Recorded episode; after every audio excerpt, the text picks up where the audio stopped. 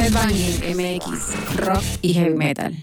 Bienvenidos amigos de Headbanging a otro episodio más de este programa que se transmite a través de Bull Terrier FM cada martes, en donde les traemos lo más reciente de noticias de rock y heavy metal y también reseñas, eventos, eh, novedades que pueden encontrar a través de nuestra playlist que en un momento más les diremos a detalle qué canciones son las que entran en esta semana en el playlist and Headbang y le doy la bienvenida a Jorge que está del otro lado de los micrófonos. ¿Cómo está George? Mi querido Rich, amigos de Headbanging, excelente día, tarde, noche, independientemente de la hora que escuchen este podcast. Este podcast, bienvenidos, hay mucha información, sobre todo... Em, nos tocó cubrir un, concierto que ya le traíamos muchísimas ganas. La verdad es que eh, pues lo habían anunciado, si no mal recuerdo, originalmente para Monterrey, para el México Metal Fest.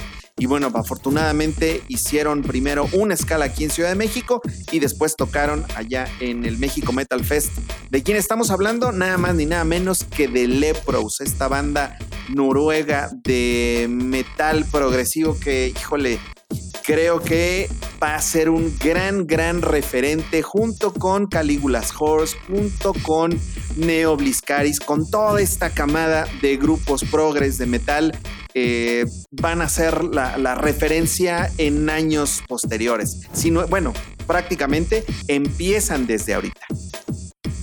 Sí, bastantes eventos ocurrieron durante estos días. Tendremos también eh, bastantes noticias, efemérides y dentro de las noticias lo que aconteció sobre el cartel del Vive Latino. Estará con nosotros Maralisa Acevedo, en donde platicaremos acerca de este cartel, así como de los shows que también hubieron como Gojira y Mastodon. Así que quédense en este episodio, en esta emisión de Headbanging MX a través de Bull Terrier FM.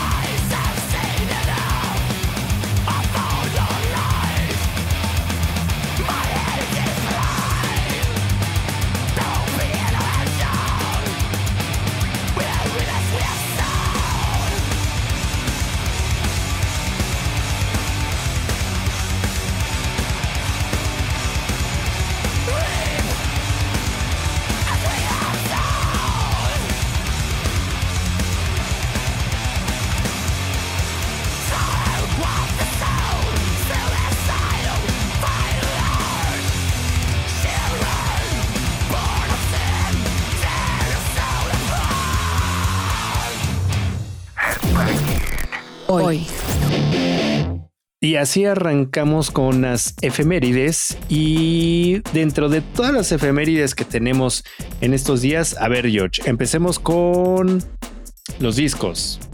Híjole, pues hay varios interesantes riffs que los cuales estuvimos eh, recopilando en esta en esta semana y pues mira, de entrada creo que uno de los discos pilares dentro del death metal melódico sueco este, es justamente el Slaughter of the Soul de At the Gates, que se lanzó un 14 de noviembre de 1995.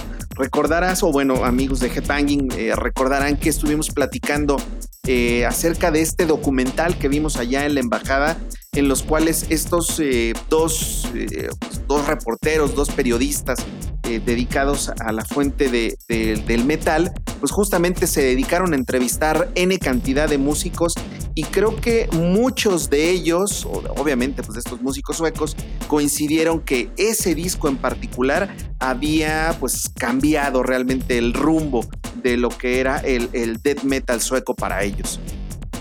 Sí, el gran disco de 1995.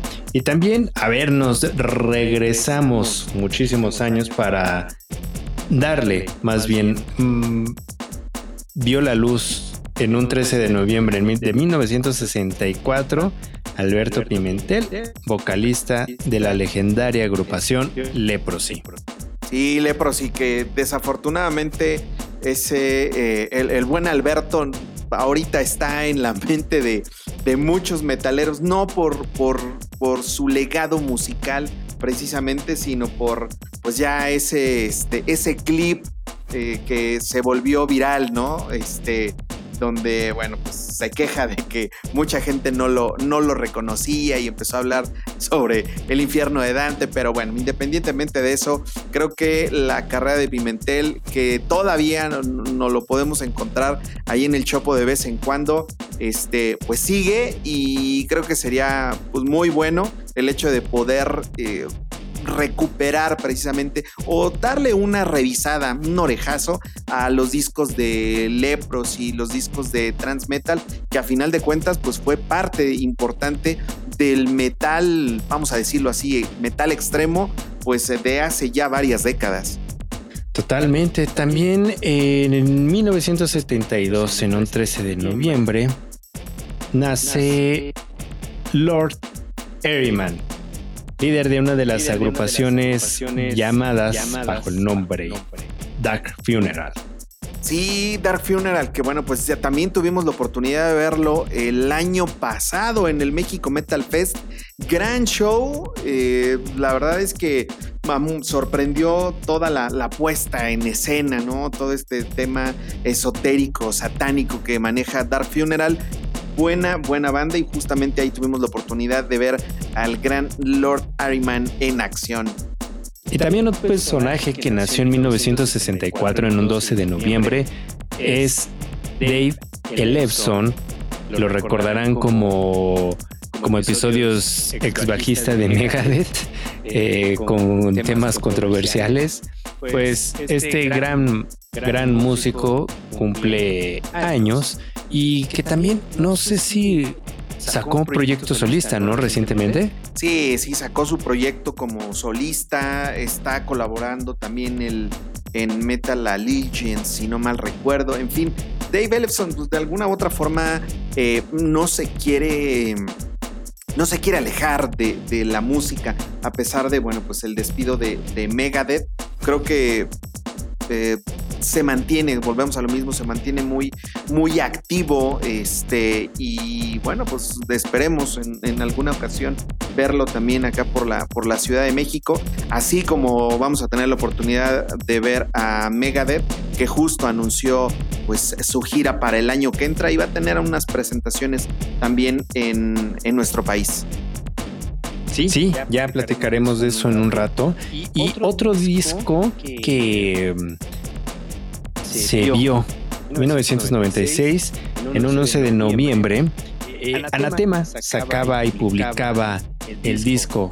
el queridísimo, por lo menos por mí, mi estimado Rich Eternity de Anatema, donde, bueno, pues hay unas, unas canciones realmente pegadoras y que, bueno, pues han significado pues mucho para toda una generación de pues eh, metaleros de que les gustaban todos esos grupos de finales de los 90 y bueno, pues justamente Eternity eh, nació en 1996 y que bueno, pues una de las eh, grandes rolas que particularmente a mí me gustan mucho, justamente es eh, Eternity, pero en su parte número 3.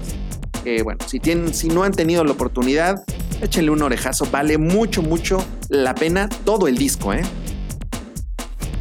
Y ahora vamos con los conciertos. Uno de ellos, en un 8 de noviembre, pero de 2014, se llevaba a cabo en la Ciudad de México, en el extinto Plaza Condesa.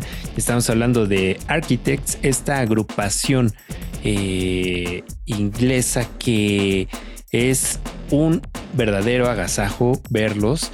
Y en esa eh, ocasión recuerdo que hicieron retumbar el Plaza, que es en, en, la parte, en la parte de la Condesa en la Ciudad de México. Muy bien, lo hicieron muy bien. Les recomiendo yo que vean este concierto que eh, hicieron durante la pandemia, eh, grabado en el Royal Albert Hall. Nada más ellos y las cámaras. Eh, una agrupación que hace vibrar con gente y sin gente.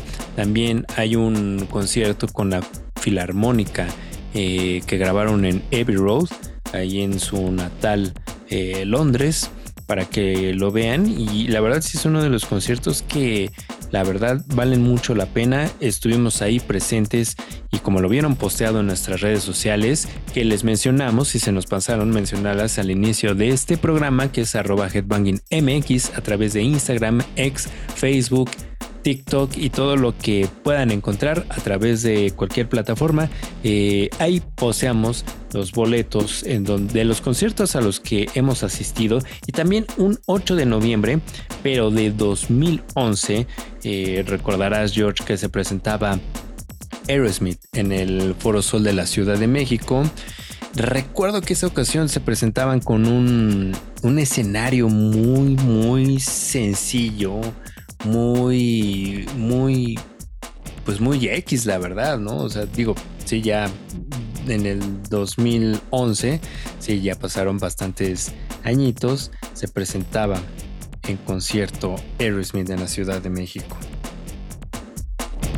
Sí, que pues si no mal recuerdo, Rich, creo que fue pues la última vez que, que vino los hijos predilectos de Boston aquí a la Ciudad de México y que de hecho es muy curioso porque hace poco estaba viendo unas imágenes o un supuesto cartel del Domination para 2024 que empezó a circular durísimo por, pues, por diversas plataformas y que justamente incluía a Aerosmith. ¿Qué más quisiera yo que eso fuera este que fuera realidad? la verdad es que eso no va a suceder o quién sabe, todo hay sorpresas pues por todos lados. Es la, están haciendo la gira de la despedida, entonces habría que ver si en una de esas dan la sorpresa. Todavía se presentaron después de esa ocasión, estuvieron en una arena Ciudad de México. Ah, sí. Sí, sí, sí, sí, sí lo sé porque fui.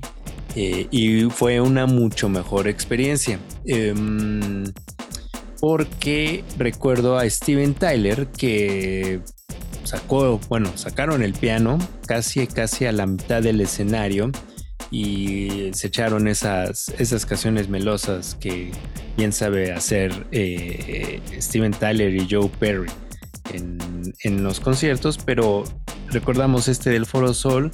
Eh, tengo ahí quizá una foto, la voy a subir en, en mis redes sociales nada más para que recuerden eh, cómo era el escenario en ese, en ese entonces. Y en un 13 de noviembre del 2013 mm, se presentaba el mismísimo ex Beatle baterista Ringo Starr and his All Star Band se presentaban en el Auditorio Nacional de la Ciudad de México.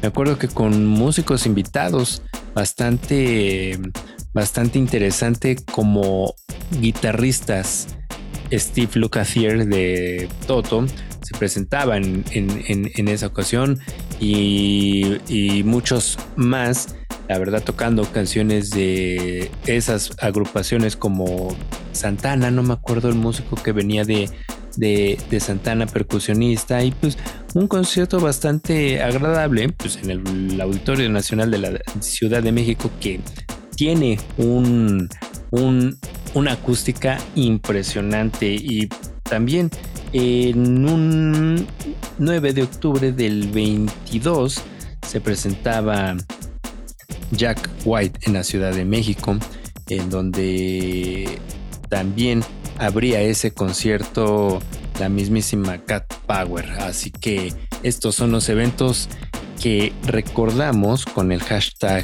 Headbanging hoy. Si tienen ustedes alguno que quieran, deseen compartir, pues escríbanos, escríbanos a través de las redes sociales de Headbanging MX y aprovechamos también para decirles nuestras redes sociales, la mía es arroba richcasta y la de Jorge que es C en X, en X Twitter y también en las de arroba FM que es en donde nos estamos escuchando en estos momentos y que pueden escribir a través del chat de Spreaker en donde pueden comentar, sugerir y demás, y que los estaremos leyendo para, pues justo para eso, para platicar y que compartan con nosotros todos estos eventos y los que ustedes seguramente tendrán que recordar, ya lo platicaremos aquí. ¿Y te parece, mi querido George, que para recordar todos estos eventos y para cerrar esta sección en un día como hoy también en un 11 de noviembre pero del 93 se escuchaba este más bien se lanzaba este disco eh, de Mighty Contract a cargo de Rotting Christ quienes próximamente veremos en el próximo 17 de febrero en el Circo Volador de la Ciudad de México que ya platicaremos en un rato, pero es un 2024 ya cargado de muchos eventos. Sí, la verdad es que enero por lo menos este pues empieza empieza fuerte, febrero ni se diga y pues marzo también ya empezaron a dar a conocer varias eh, pues varias fechas, varios conciertos que van a estar sucediendo en este primer trimestre del 2024 que bueno, pues sí 2023 estuvo hasta el full de conciertos, quiero suponer que 2024 no va a ser la excepción, ¿eh? Pues cerramos el 2023 con un evento que se dio a conocer en esta semana y que justo empieza también, o sea, termina y empieza bastante, ya bastante, bastante movido. Y mira, justo para, eh, para empezar y darle también eh, pues digamos, promociona este evento que tendremos el 17 de febrero para el próximo año. Se estará presentando Rotting Christ en la Ciudad de México, como lo, habíamos mencionado, y justo para platicar, más bien que escuchen lo como lo que el, el sonido de este de este disco del cual estamos recordando The Mighty Construct. La que quieras, la verdad es que de ese disco vale muchísimo la pena, pues prácticamente todas, porque bueno, pues estos, estos músicos griegos le, le pegaban bien sabroso a sus instrumentos, pues tanto a inicios como todavía a la fecha, ¿eh? Así que la que gustes. Pues mira, eh, directamente de 1993 tenemos este disco de 10 tracks en el cual, pues mira, vamos a mm, escuchar esta canción que es la que abre este disco de Mighty Construct que es a cargo de Rotting Christ bajo el nombre de The Sign of Evil Existence y es Rotting Christ a través de Bull Terror FM. El programa es Headbanging, Rock y Heavy Metal.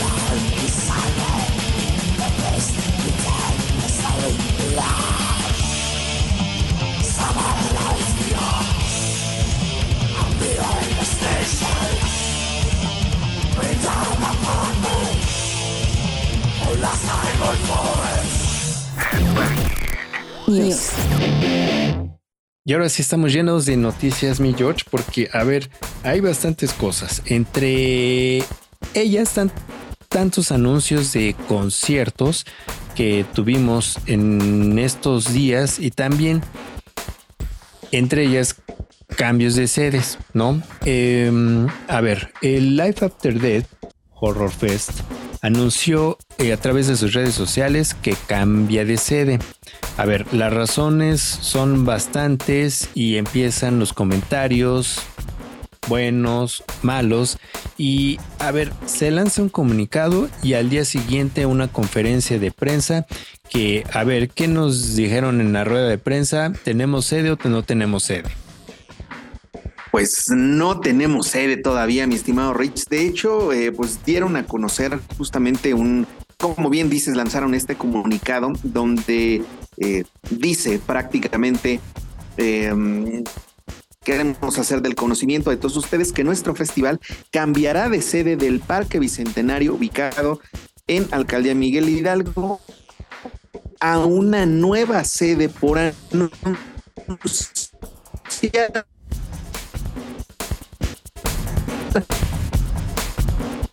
y disponibilidad que siempre tuvo Quinto. Agradecemos la comprensión de todos los asistentes a nuestro festival y quedamos de ustedes para cualquier duda o aclaración. Las fechas de nuestro evento y bandas anunciadas no cambian en lo absoluto. Los boletos ya adquiridos para el Parque Bicentenario serán válidos para nuestra nueva sede. Así que pues, esto lo anunciaron el 8 de noviembre. Estamos prácticamente a 14 casi una semana después y pues todavía no vemos claro, Rich. Y deja de eso, estamos a un par, casi tres semanas del evento.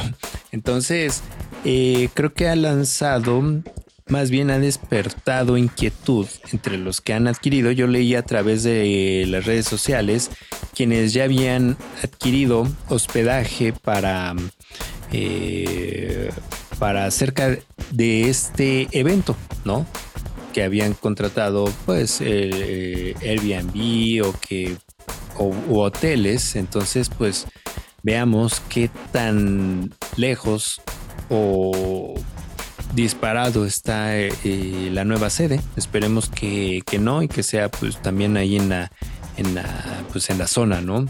Que, ¿Qué más podría haber ahí? Pues Campo Marte, ¿no? Se me ocurre no sé. Entonces, pues veamos hacia dónde se va. Pues creo que una arena Ciudad de México, pues también creo que está eh, no disparado, pero pues no descartado. Entonces, pues veamos hacia dónde se mueve este festival y que no tarde mucho en pues en decir en dónde va a ser esto. Y también, a ver, hubieron varios eventos que, que si pueden ver a través de nuestras redes, eh, tanto en Facebook como en Instagram, como en X, eh, estuvimos anunciando todo, todos estos eventos que surgieron eh, en el transcurso de la semana.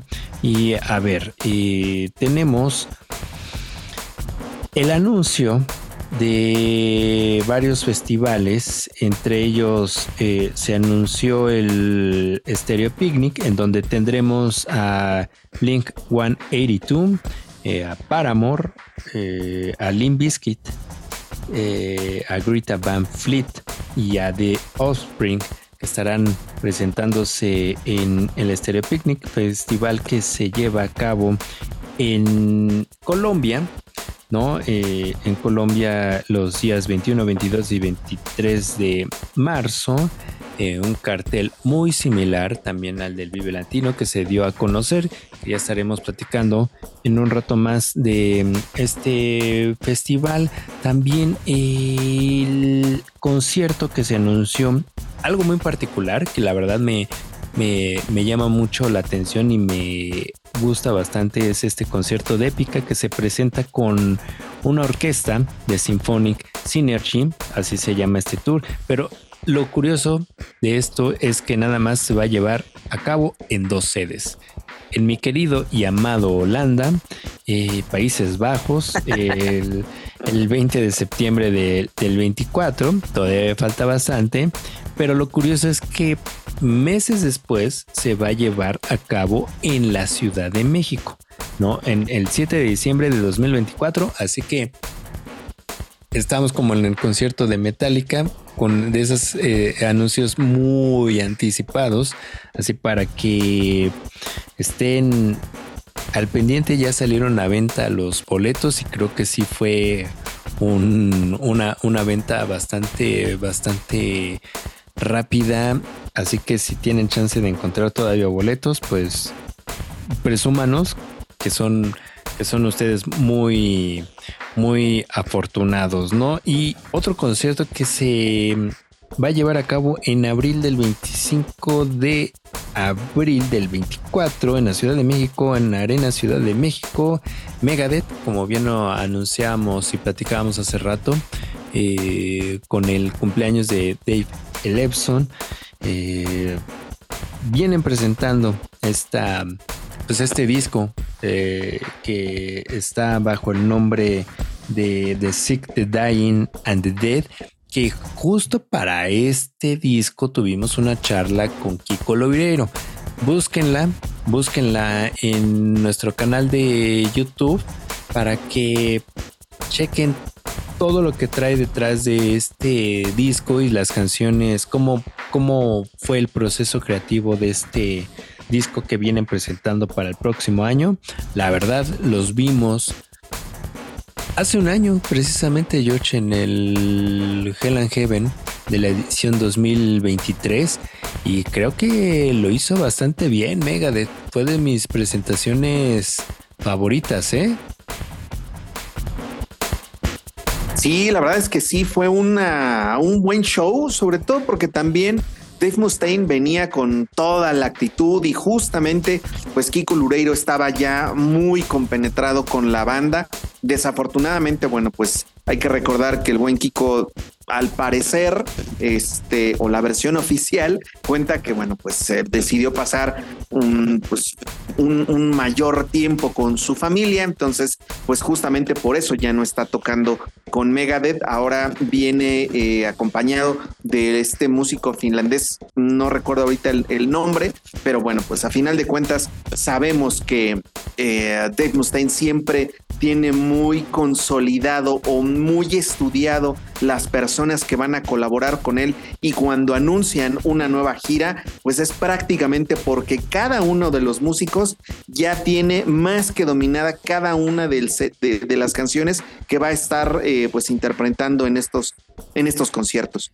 Sí, eh, a ver cómo se da durante estos meses. Esperemos que ya para esa fecha nuestro querido Kiko Lovireiro se reincorpore a esta pues a esta gira, ¿no? Y también otro concierto que se dio a conocer que también platicábamos hace hace un momento, eh, pero no habíamos entrado en detalles.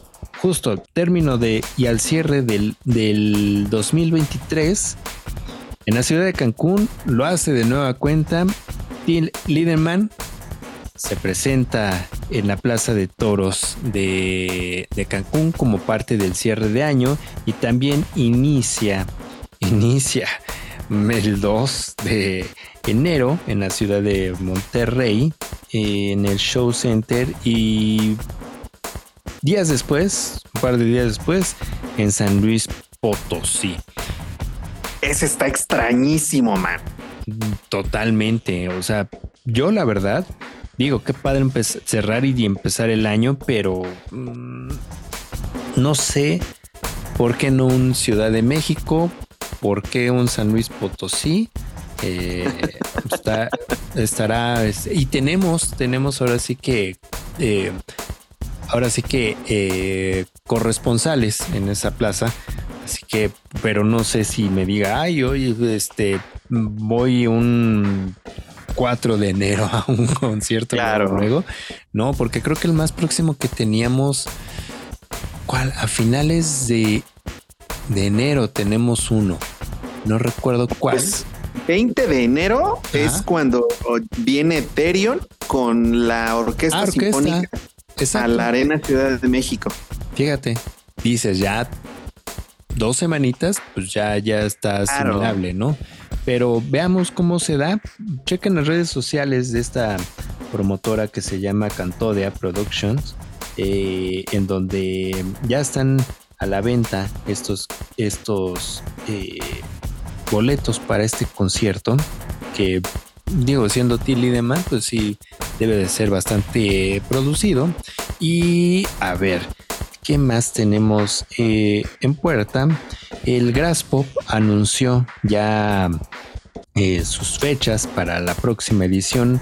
Recordemos que este hicimos la cobertura eh, remota de este concierto del Graspop Metal Meeting que se lleva a cabo en Dessel, en Bélgica, del, del 20 al 23 de junio.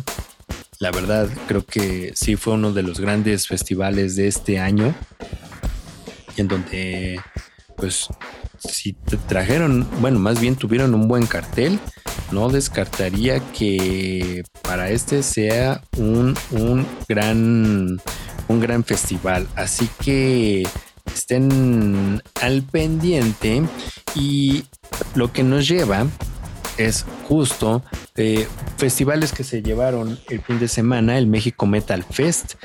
Eh, termina su edición eh, lluviosa y para dar anuncio a los nuevos nuevos talentos que se van a presentar en la edición número 8 en el cual yo sé que George está bastante bastante alegre y entre ellos está Possessed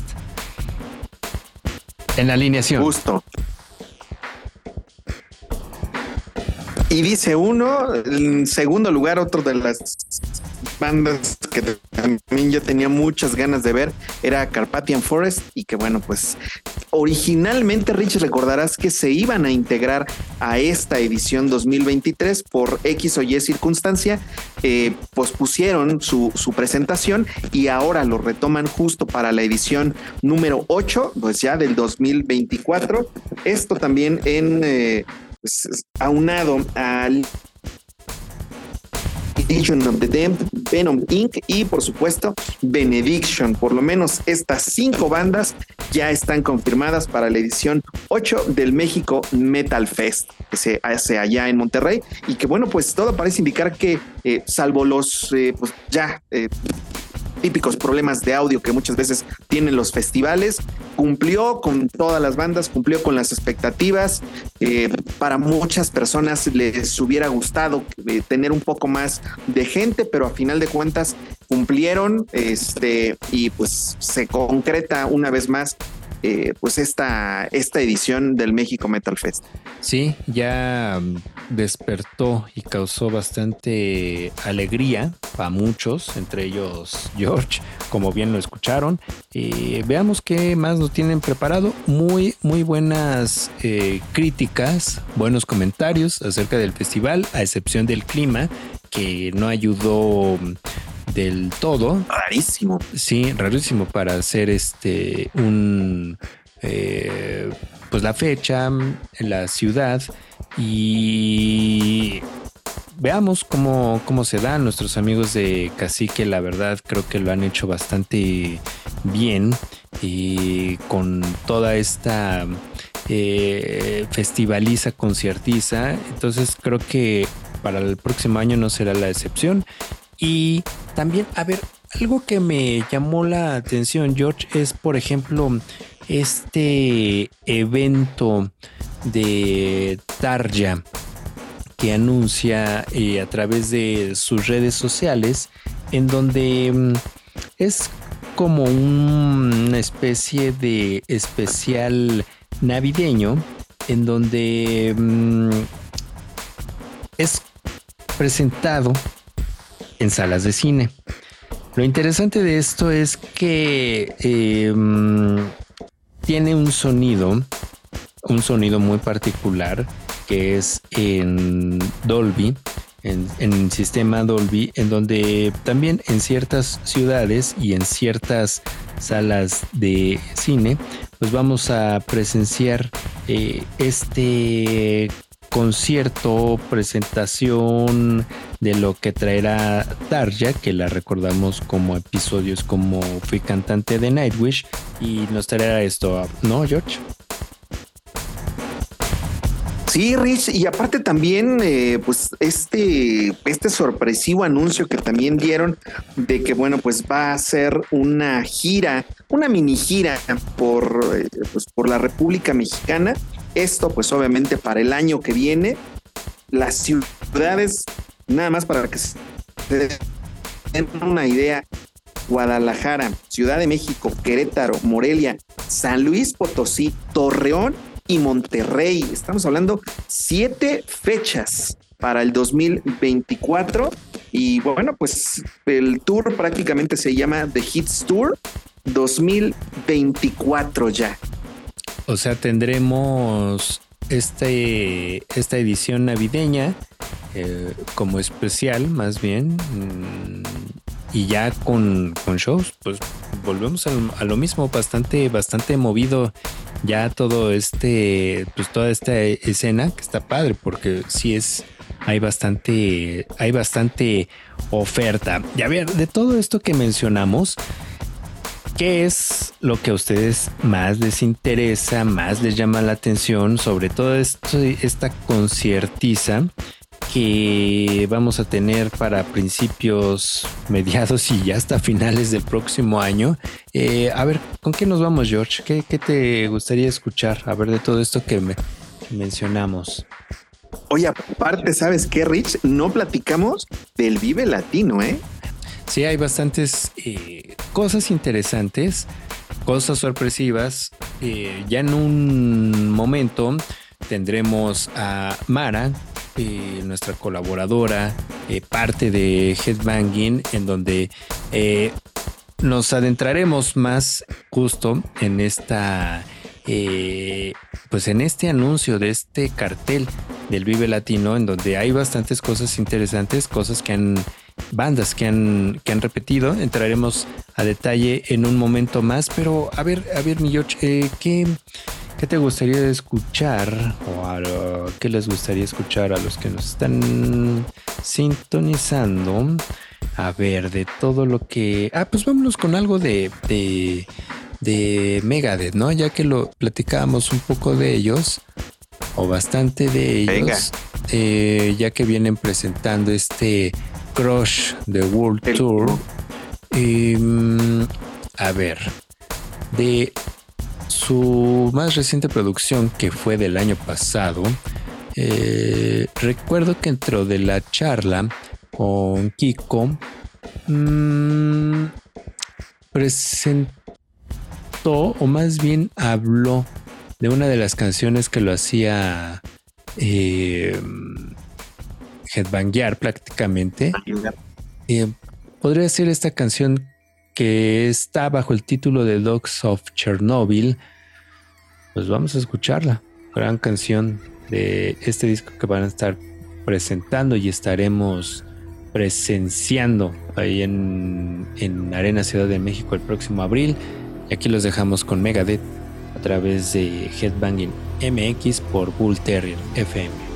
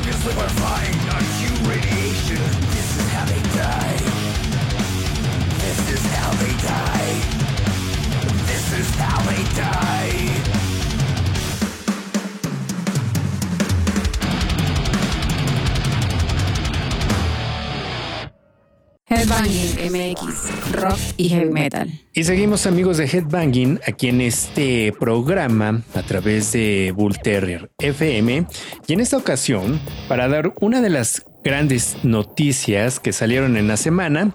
Eh, extraño día para sacar un cartel en domingo en la noche y, y en esta ocasión me acompaña en los micrófonos una gran amiga. Ya había tenido colaboraciones eh, eventualmente, pero ahora sí la tenemos en vivo aquí con, con nosotros. Estoy hablando de Maralisa Acevedo. Bienvenida, Mara, ¿cómo estás? Muchas gracias, querido Rick. Buenas noches a toda la comunidad. O buenos días, no sé en el momento que nos escuchen, ¿verdad? No, sí, sí, sí. Eh, salimos todos los martes a las 7 de la noche por Multierrer FM, pero este programa también se escucha posteriormente en su plataforma de streaming preferida. Así que cualquier horario es, es, es bueno, Marita. ¿Cómo estás? Muy bien, así es, cualquier horario es bueno. Qué bueno que nos están escuchando y que tenemos la posibilidad pues de compartir y debatir y platicar respecto a un cartel del Vive Latino en la edición del 2024 que está muy variado que creo que hay para todo, para, para complacer a diferentes paladares musicales y por supuesto que hay algunas sorpresas, que hay bandas que tal vez pues no se esperaban en un cartel así, pero a mí me gusta que esté transformándose el Vive Latino y que pues en esta edición traigan cosas eh, prácticamente digamos, no, donde no nada más lo latino predomina, ¿no? sino, también parte del talento internacional, perdón, es lo importante. Así es. Em, ya mm, eh, pues somos y hemos sido eh, fieles, em, puedo decir seguidores, sino más bien hemos sido muy constantes en la cobertura de varios Vives Latinos. Eh, Mara y yo hemos pasado por, por varias radios, así que en esta ocasión, pues ahora sí que eh, compartimos y hablamos un poco más y más bien rápidamente sobre este cartel, un cartel que, que también se anunció a través de, bueno, ahora que han cambiado muchísimas cosas, para empezar, la sede, no estamos hablando de un Forosol, sino estamos hablando de una curva 4. Eh, esto es por mantenimiento del Forosol, ¿verdad?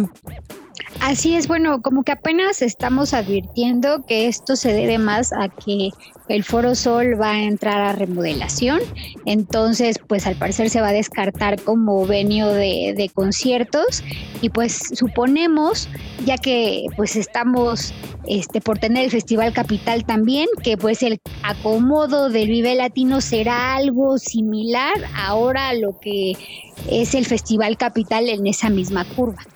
Así es, hay que recordar que aquí en la Ciudad de México varios de estos festivales, eh, a ver, hagamos un pequeño recuento, eh, se llevó aquí en la Ciudad de México eh, en este año el Festival Arre, un nuevo formato, se llevó ahí en la Curva 4, tenemos también el EDC, que es de música electrónica, también en la Curva 4 tuvimos el, el, el emblema que es también, eh, ¿sí es el emblema? El, este es, que es, fue en su segunda edición. Sí, el que es el Festival Pop, ¿no?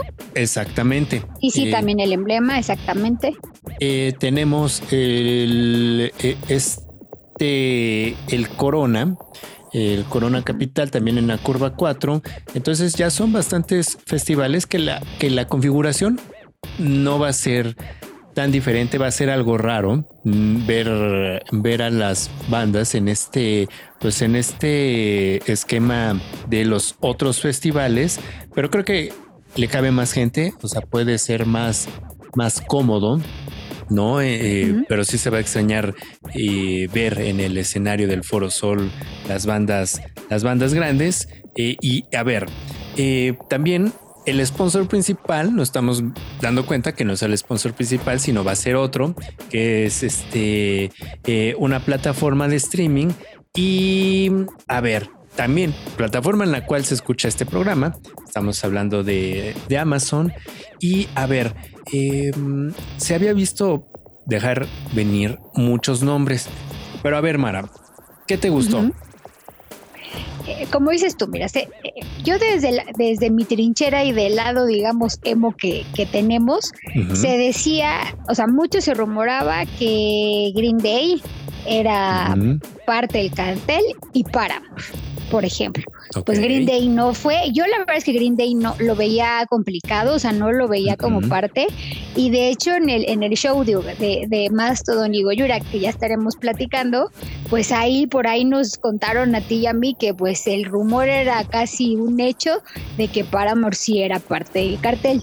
Y bueno, pues al final sí es parte del cartel. También está Bad Religion de la parte, digamos, punk.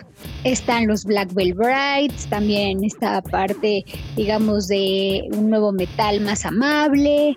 Y, bueno, de ahí obviamente pues a todo el talento nacional que, conocemos y que nos puede gustar, que va desde el columpio asesino hasta finalmente darle la oportunidad que creo que ya se merecía a Maná de estar eh, pues siendo parte de este festival porque pues siempre le hacían el feo porque pues siempre ha estado como en este asunto del pop rock pero si está el reencuentro de Velanova, que también era algo que se rumoraba muy fuerte, yo decía, bueno, pues si ya está Velanova, si está Natalia Lafourcade, o sea, si hay muchos proyectos que tiran más al pop, pues ¿por qué Maná no puede estar en este festival? Donde además yo le auguro que, que va a ser algo bastante impactante el tener a esta agrupación, porque todos se quejan de Maná, pero van a estar cantando ahí, ya sabes, Sí, total, totalmente. Eh, no puedo decir nos incluimos, pero ya hasta que estemos ahí, no sé, o sea, que pueda pasar.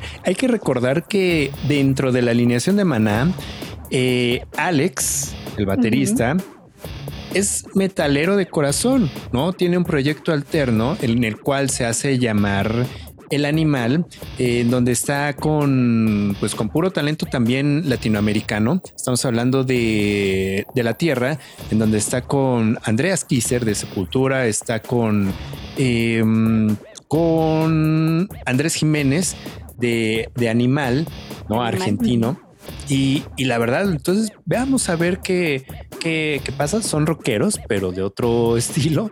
Y, y sí, eh, varios nombres se dejaban venir. Estaba también muy rumorado, muy rumorado que, que iba a estar eh, eh, Rage Against the Machine, pero la verdad, en el anuncio que hizo Zack de la Rocha hace unos días de que pues no iba a ser, no iba a turear, pues ya era más que obvio que no iba a estar dentro de este, de este cartel. Para Amor no tiene mucho, si no mal recuerdo, Marita, que no est estuvieron en nuestro país. Uh -huh. Fue, sí, pues fue la... Ajá, el año pasado en el Festival Capital, de hecho. Entonces, Ah, de hecho, algunos como que pues esperaban que Paramore viniera ya ellos solos, ¿no? Pero bueno, pues ahora es el turno de, del Vive Latino, digamos, en un festival diferente. Sí, un público diferente. Prayers, que los también, bueno, los tuvimos también recientemente en otro escenario que les fue bastante bien. Entonces veamos cómo, cómo reacciona el público con un gran público, con el Chologot eh, aquí en, en- Fíjate que yo creo que en el Vive Latino le, le, le va a ir muy bien. E- En su primera aparición, digamos, en México, aunque, eh, aunque el show estuvo un poco estropeado en el Circo Volador, eh, pues estaba ahí más su público, ¿no? Eso era prácticamente un show de prayers y la gente, bueno, se volvió este loca, ¿no? Y todos cantaban las canciones, ¿no? De principio a fin. Pero ya la parte con Cypress Hill como que le costó. O sea, no fue como no fue lo mismo. Entonces yo siento que, que en el Vive sí puede tener un muchísimo mejor recibimiento. Y de hecho me hiciste recordar que, que el año pasado, este, creo que traía una playera de Prayers yo en el Vive Latino Ah, cierto. y se acercó alguien y me dijo, va a estar, o sea, pero alguien era un gringo o algo así y me dijo, está, va a estar Prayers en el Vive Latino, o sea, como pensaba que iba a estar en el Vive Latino, ay, me dijo, estaría increíble que estuviera en un Vive Latino y mira, se le hizo. Mira, se le, se le hizo y a las que se le hizo también estar consecutivamente en otra edición, que con el éxito que han tenido, pues las Warning, ¿no? Sí, Eh, las, las warning, que, que yo supongo que también ya ahorita pues van a tener un lugar más importante, ¿no? Digamos que las esperamos en un escenario, en un, en un escenario y en un horario pues más estelar. Yo creo ya con, con, con la carrera, con, con pues los sold outs que han tenido, yo creo que ya se merecen algo así. Pues con más tablas. Eh, hace unas semanas, bueno, más bien este fin de semana se presentaron en la ciudad de Puebla eh, en un horario, pues en el atardecer les fue bien, estaba lleno. Eso lo pueden ver en nuestras historias de Headbanging a través de arroba Headbanging MX y también, eh, a ver, repiten porque también no tiene mucho que estuvieron en la Ciudad de México, Black Veil Brides. Mm, Estuvieron con alguien más, ¿no? Estuvieron con.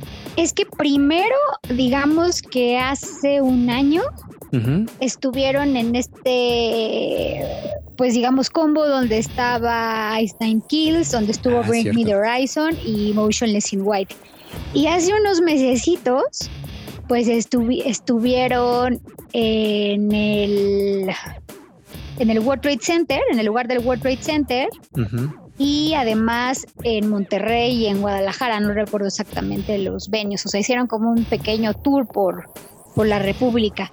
Entonces, pues prácticamente a pues a un ni, en- ni a un año de su visita, pues van a regresar para presentarse en el Vive Latino, que digo, pues es algo diferente porque no es su público y bueno, ahí sí con Blackwell Brides luego es un poco eh, como que o los amas o los odias.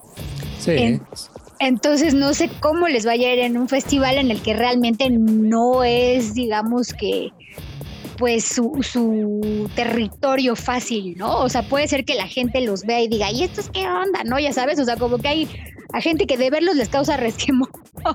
puede ser, ¿eh? Puede ser. Y mira que nos ha tocado bastantes ediciones del, del Vive Latino en donde, por ejemplo, de un cartel que está como que muy eh, muchas bandas ad hoc y de repente vimos una apocalíptica, ¿no? Eh, no, no, no sé si decirlo como chipotazo, pero atrajo a la gente, ¿no? Entonces creo que puede ser interesante la, reacción de, del, público y, por ejemplo, tenemos eh, ahora sí que los revivals por Semisonic, ¿no? Una banda noventera en donde pues Secret Smile fue el, el, el este, pues pues el hit, ¿no? Entonces. Sí. sí, sí, hay como por ahí tal vez creo que otra canción, o sea, tal vez dos, tres hits, pero ya de ahí pues ya, ya no sabemos más. Scorpions ya los tenemos. Em, habían, ellos anunciado con una orquesta, si no mal recuerdo, a finales del, del año pasado, no me acuerdo. No sé si se hizo ese, ese evento. No, creo que no, ¿verdad? No, creo que no. Pero digo, Scorpions, aunque obviamente es una agrupación que, que es más, digamos, del rock, obviamente el rock clásico y de y del metal, yo creo que en el festival, igual que Mana, o sea, creo que puede tener ese momento, ya sabes, del tío rockero, así que va a levantar su encendedor. El chaborruco. Ajá, del chaborruco que no va a parar de, de, cantar pues varios de los éxitos de Scorpions. O sea, también, como dices tú, es, es un poco pues no es totalmente su público, pero creo que les puede les puede ir bastante bien y hacer como este, de estos momentos inolvidables que suelen suceder en el festival. Sí, y ya quien, quienes son garantía, que también no, siento yo que no tiene mucho que estuvieron, son los Greta Van Fleet, así que va a estar, va a estar interesante, pues sí, ellos seguramente van a estar, ¿los ves en un escenario principal? Pues eh, creo que sí, sí los veo como en un escenario principal, tal vez no tan tarde pudiera ser, pero sí, sí creo que pudieran ser de los estelares, ¿no? Sí, sí, sí, a ver cómo les va, ha crecido su público y regresamos al talento nacional y algo que me llamó la atención, que es justo de lo que vamos a hablar un poquito de nuestra reseña, pero ¿te parece si antes nos vamos con una canción? A ver, recomendación de Vive Latino. O sea, que esa canción de, de alguna de las bandas. Ajá. Em, con la que podamos head, headbanguear, ¿eh, Marita? No me vayas a salir con maná, así que no, si no nos vamos a ganar bastantes haters. Sol de maná. no, no es cierto. Exacto, sí, sí, sí, versión metal. bueno, pues ya que estábamos mencionando a Blackwell Brights. Muy bien. Podemos eh, poner Fallen Angels, ya que si queremos headbanguear para que no sea una baladita, sino una más animada. Algo con más poncha. Así que ya lo escucharon. Vámonos con Fallen Angels de Black Bee Brights aquí en Headbanging MX a través de Vultier FM y regresamos.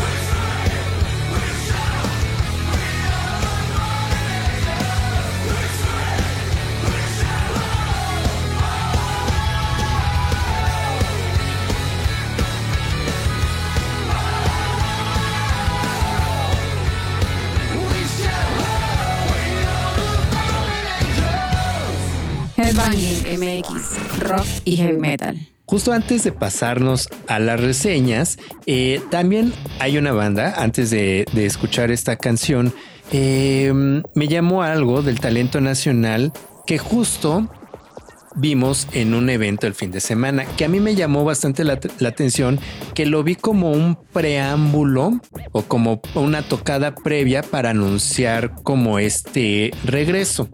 Eh, una de las bandas que también se une y anuncia su presentación en el festival es Sad Breakfast y que justo vimos el fin de semana.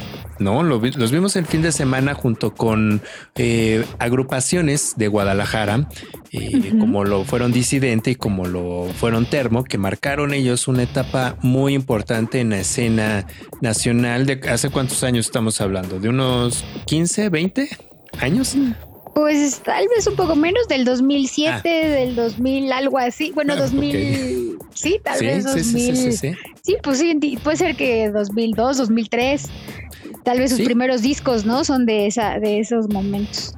Sí, de esa etapa y justo Sad Breakfast anuncia eh, que se une al, al line-up del Vive Latino 2024 y así nos pasamos a la reseña de este evento. Se presentaron estas tres bandas. Abrió primero Sad Breakfast. A ver, a ver, Mara, eh, para los que nos están escuchando, platícanos eh, a grandes rasgos de lo que es esta agrupación.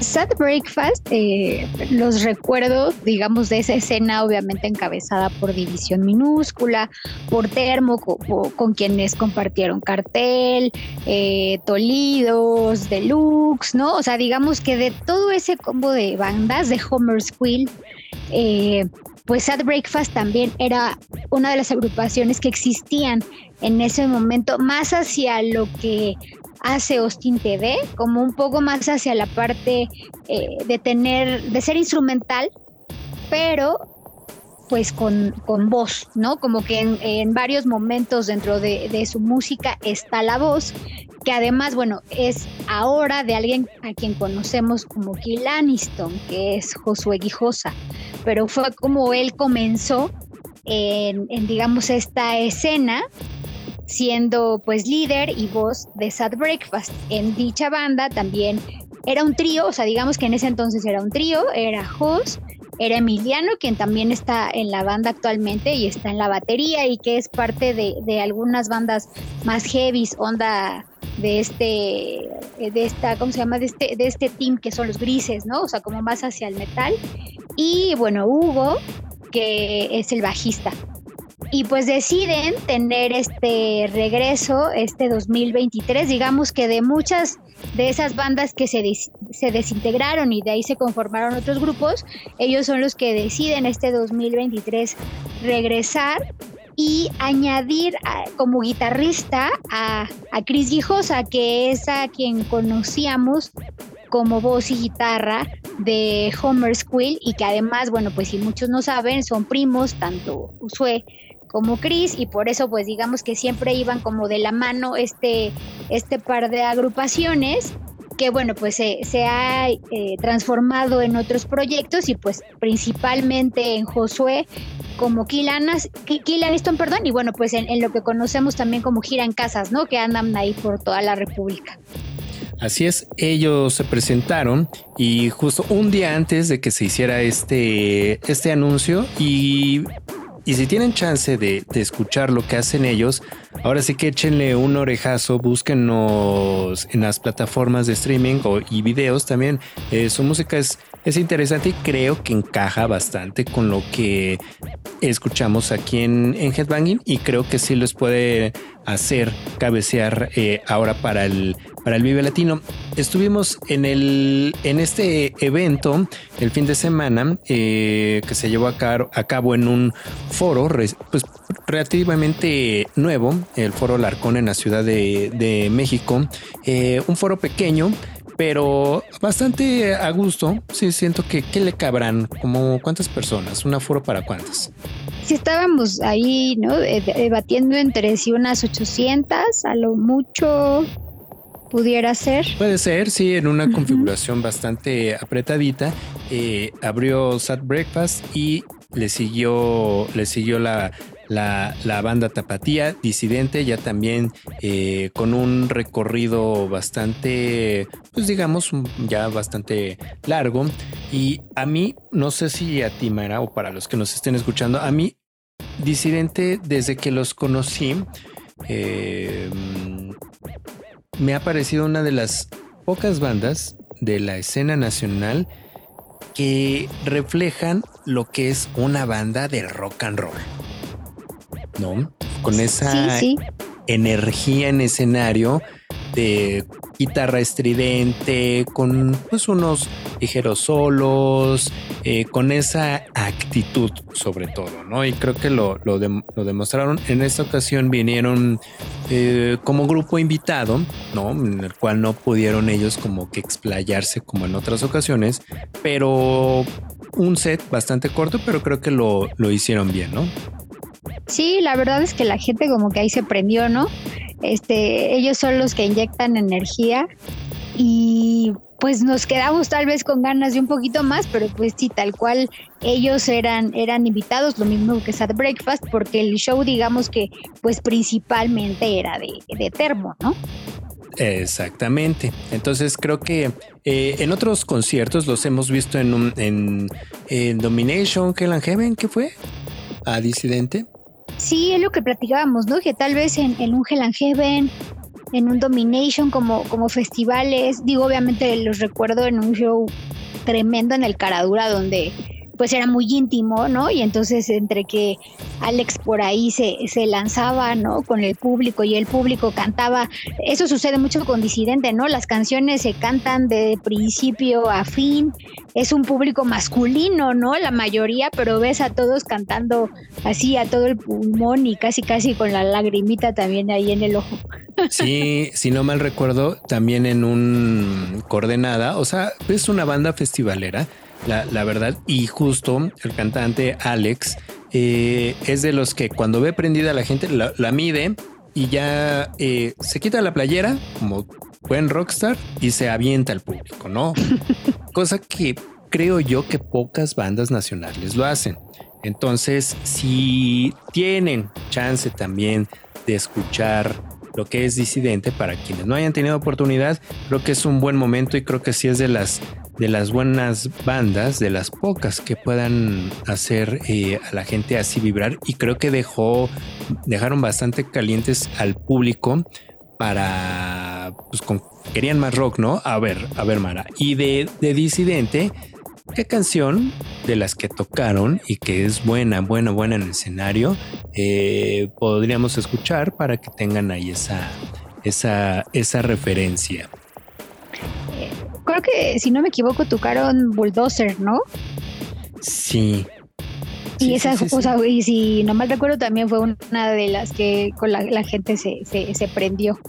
Sí, pues mira, vamos a escuchar esta canción de Disidente Bulldozer, que a ver si no mal recuerdo, a ver de qué disco se, se desprende.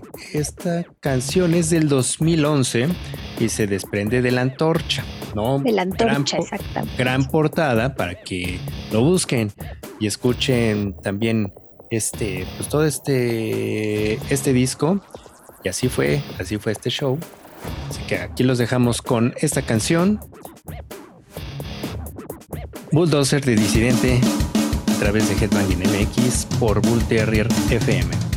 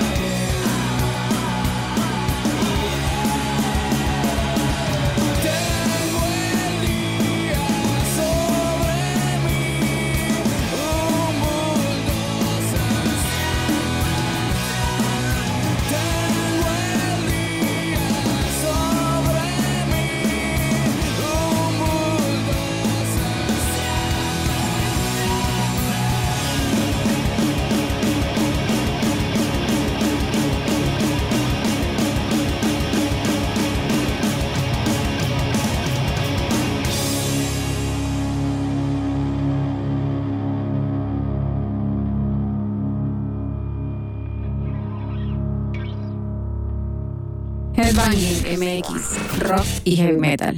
Ya entrados en charla, así de, de, reseñas de eventos, también nos dimos la oportunidad de ir al show tan, tan mencionado previo al México Metal Fest en la ciudad de Monterrey, en donde se presentó eh, también en uno de los foros, digamos, nuevos, eh, el, velódromo olímpico, está casi casi enfrente de tanto del Foro Sol como del Palacio de los, de los, ya iba a decir rebotes, ¿no? De los deportes. Em, también, también de los rebotes. También es un foro pequeño, es muy, muy acogedor, muy, muy bonito, es un espacio abierto, ya se han hecho algunos eventos ahí y ahí se presentó Ojira y Mastodon. Impresiones del show, eh, Marita. Bueno, ¿qué, decir de, un show tan esperado para la comunidad metalera? Eh, hemos, hemos hablado que, digo, agradecemos la festivalitis, pero tener a un dúo, ¿no? De, de, esta talla juntos, o sea, a dos bandas de ese nivel, se agradece mucho más, se disfruta mucho más, ¿no? Como que el público pues no está tan cansado de a veces ir y venir entre escenario y, pues aquí prácticamente pues dos monstruos de, un metal mucho más intenso, de eh, son, son agrupaciones que, que ambos, ¿no? O sea, eh, tienen estas banderas de, de, hablar más allá de la música, de que sus canciones siempre tienen conceptos a veces intrincados, que visualmente, ¿no? También plasman algo especial y ambas agrupaciones visualmente, ¿no? También nos prepararon eh, algo, algo tremendo y bueno, pues el público estaba prendidísimo. Es difícil, ¿no? E-, elegir entre ambas agrupaciones porque también son, digamos, de estos muy clavados que, que les interesa mucho sonar perfectos, ¿no? En traer un excelente show para su público.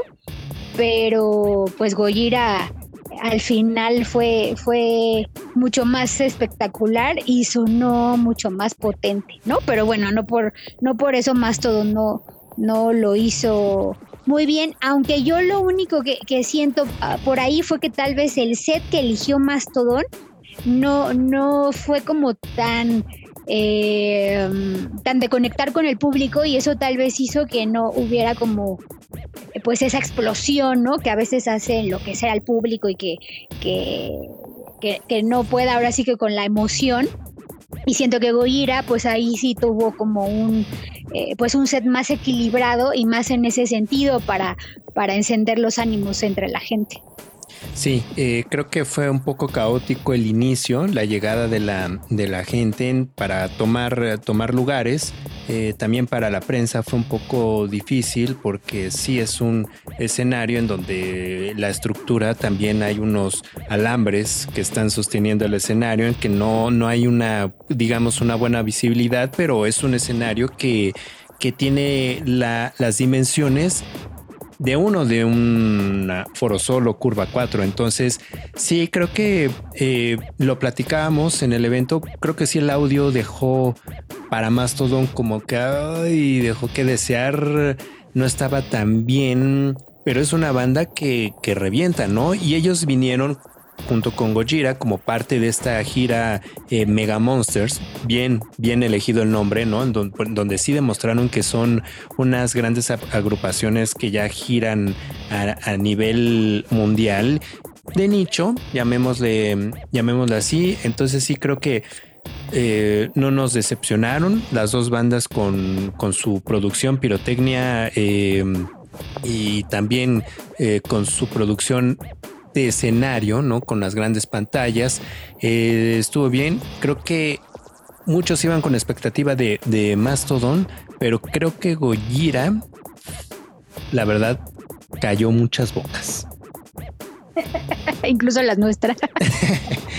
Eh, sí, es que nos encontramos a muchísima gente que iba con la, con la idea de que no más todo no hubiera cerrado y ya cuando vieron a Gojira fue de ay en la torre, ¿no? Qué bien, qué bien suena, ¿no?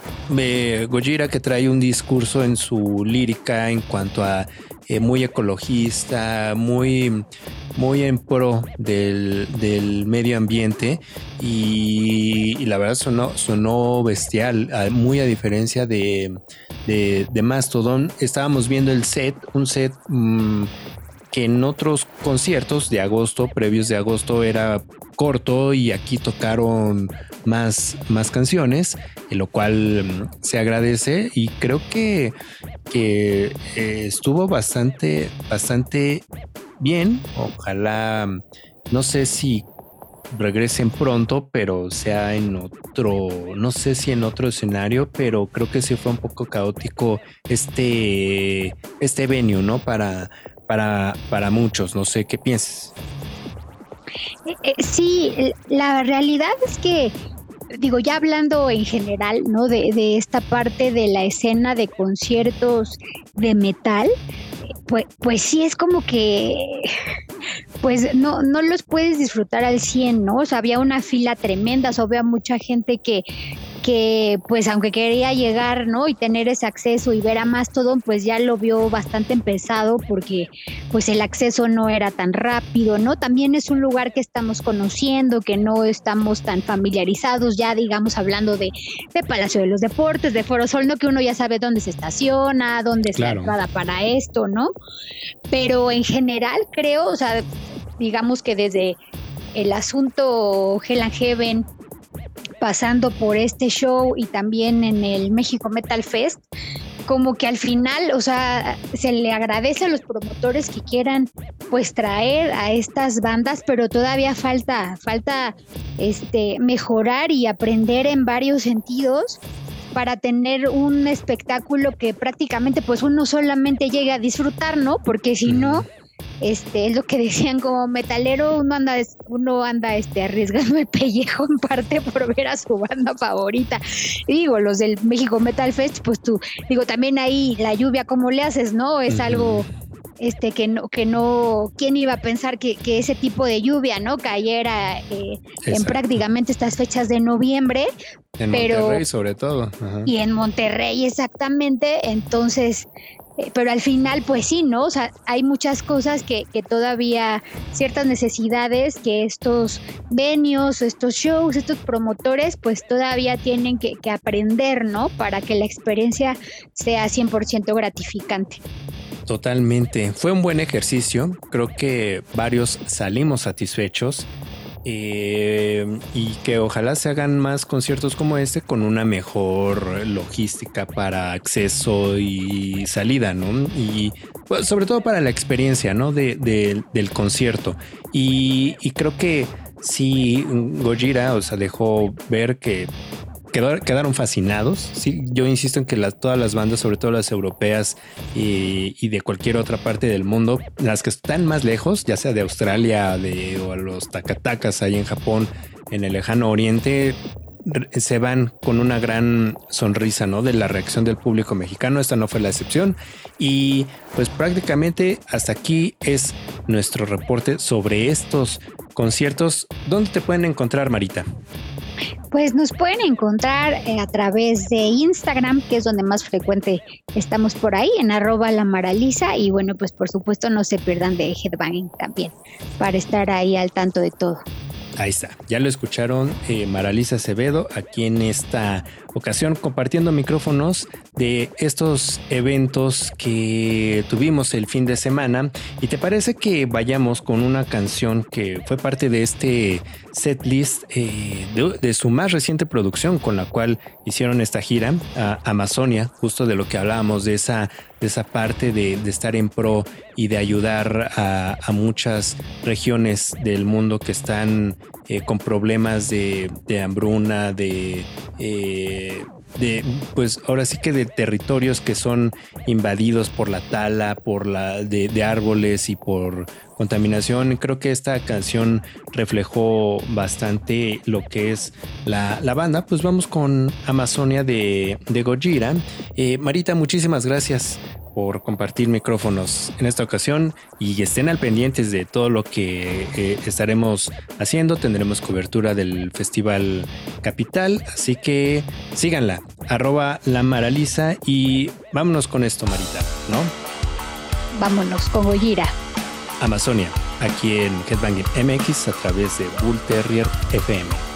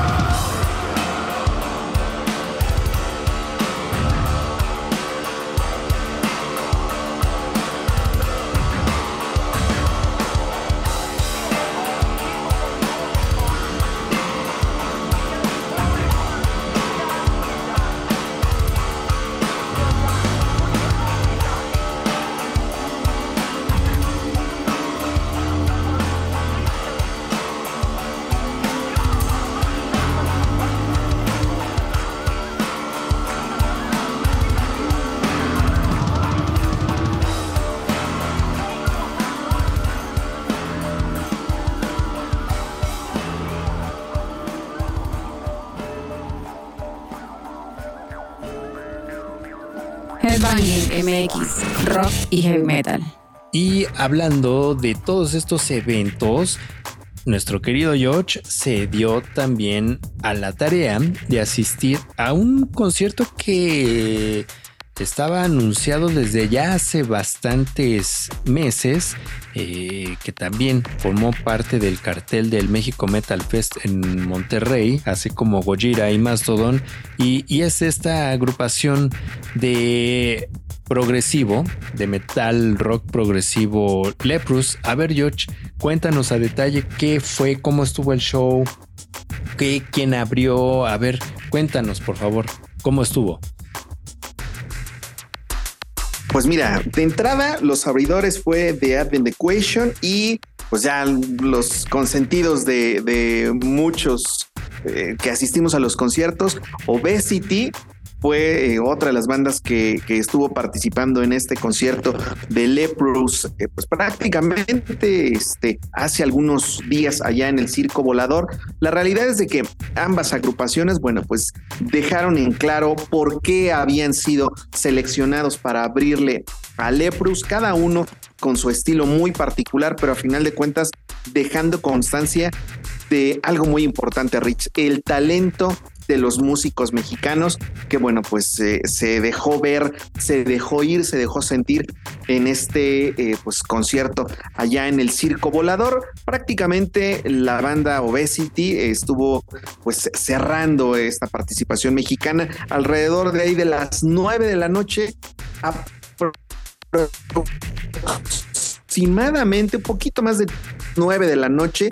La realidad es de que Lepros estuvo pues eh, esperando, digamos, o, estuvo haciendo esperar un poco al público mexicano. También yo creo para que pues se concentrara más gente porque ese día justamente lo platicaba yo contigo, cayó un diluvio por el norte de la ciudad, entonces trasladarse justamente a, el circo volador era un poquito complicado.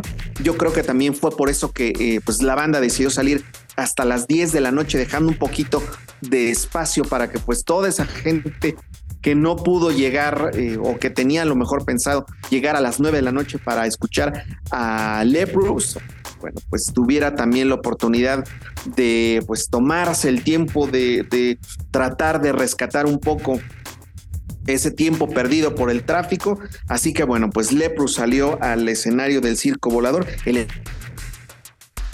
escenario principal aparte del circo volador poquito después de las 10 de la noche y hay que recordar que bueno pues estaban eh, o venían promocionando eh, su último su último disco que es eh, pues que salió si no mal recuerdo en el 2021 hace sí hace un par de añitos fue cuando salió este disco. Entonces era como parte de esa gira pues de apoyo a este disco aunque pues obviamente tocaron algunas partes de, o más bien algunas canciones de los discos anteriores.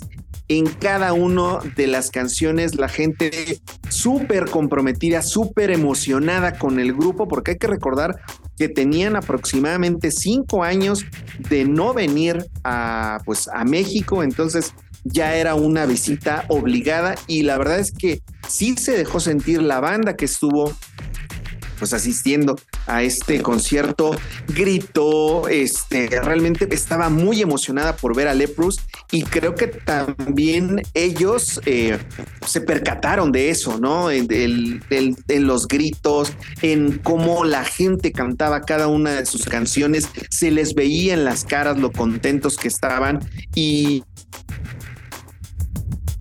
y, de alguna otra forma el concierto duró casi hora 30 minutos. No fue mucho, pero créeme, Rich, que cada minuto de lo que tocó Leprus valió completamente la pena. Una agrupación que tú los ves y la verdad es que son bien, están, están bien chavitos, simples y simple sencillamente. Einar Solberg, el vocalista de Leprus, si no mal recuerdo, tiene 36, 38 años con una calidad vocal impecable. La verdad es que se lució al igual que todos los músicos con los que este, acompañado, con todos los músicos que conforman pues, Leprous. Creo que sí fue uno de los grandes conciertos que, que se deben de recordar de este 2022 y que bueno, pues eh, pasará, pasará a la posteridad y por lo menos ellos se llevan un grato, grato recuerdo de toda la, gente que asistió a este concierto. No, pues sí, la verdad uno de los conciertos muy esperados al, eh, al publicarse en redes sociales tuvieron mucho, eh, tuvieron mucha respuesta, ¿no? En cuanto a lo que se, esperaría y lo que se deseaba ver de ellos aquí en nuestro país, cumplieron expectativas. Calificación, George. Híjole, sí le pongo un 9, ¿eh? pero sin problema. Muy bien, muy bien. Gran concierto. ¿Y tu momento headbanging?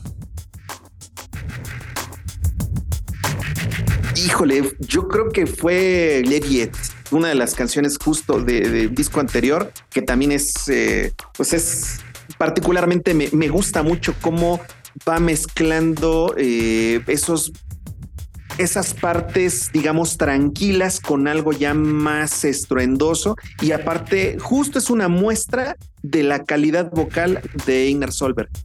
Que él tiene su proyecto solista, ¿verdad? Si no mal recuerdo, que ya también em, estuvo en nuestro país o me equivoco. Estuvo haciendo cosas, digamos, por separado. Incluso recordarás, Rich, que hizo una colaboración con em, el líder de Emperor, eh, haciendo un cover de este eh, Manhattan Skyline, una canción de, de de este grupo también noruego, ah, que todo el mundo conocemos por esa canción de Take On Me de los 80. Bueno, pues ahora seleccionaron otra canción de Aja, pero en este caso estaba eh, justo el líder de, Emperor con Einar Solberg. Muy bien, muy bien. Pues a ver, de su ronco pecho, presenta esta canción. Pues eh, mi querido Rich, amigos de Headbanging, justamente vamos a a escuchar una de las canciones que nos hizo brincar muchísimo, bueno, más bien brincar de emoción en este concierto de Lepros, se llama Aliviet, que bueno, pues lo escuchan aquí, nada más ni nada menos que en Headbanging a través de Bull Terrier FM.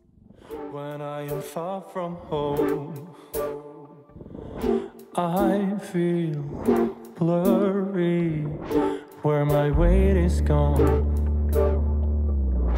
There is nothing. Whenever I go wrong, I hear the same old song. Voices from below. I fear it never goes away.